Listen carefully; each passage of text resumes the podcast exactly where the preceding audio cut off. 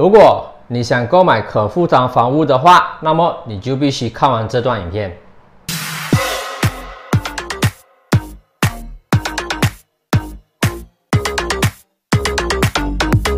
大家一定很好奇，什么是可负担房屋？为什么会有可负担房屋的出现呢？那我们就长话短说，主要是为低收入群体提供合适售价的房屋。考虑到生活在一二线城市，好像吉隆坡、喜然儿和布城等的居民们，帮助他们减轻职业的压力，特别是低收入和中产收入群体。也就是说，从家庭或个人收入每月少于五千或不超过十千的收入阶层都是受惠者。一般上，在支付的车贷、房租、保险及日常开销上，能储蓄的钱其实都所剩无几。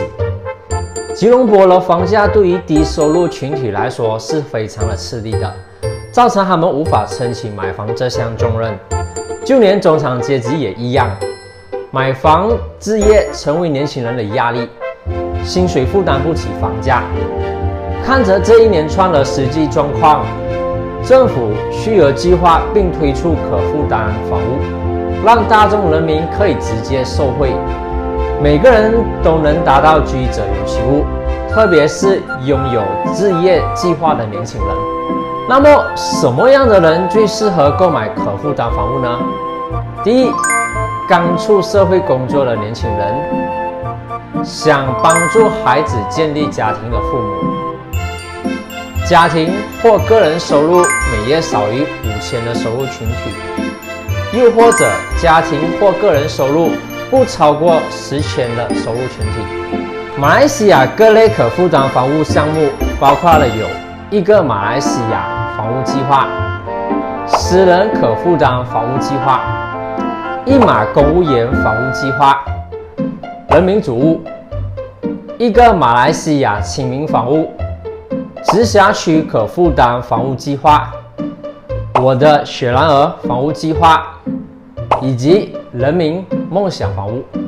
发展商与国家银行也全力配合和支持。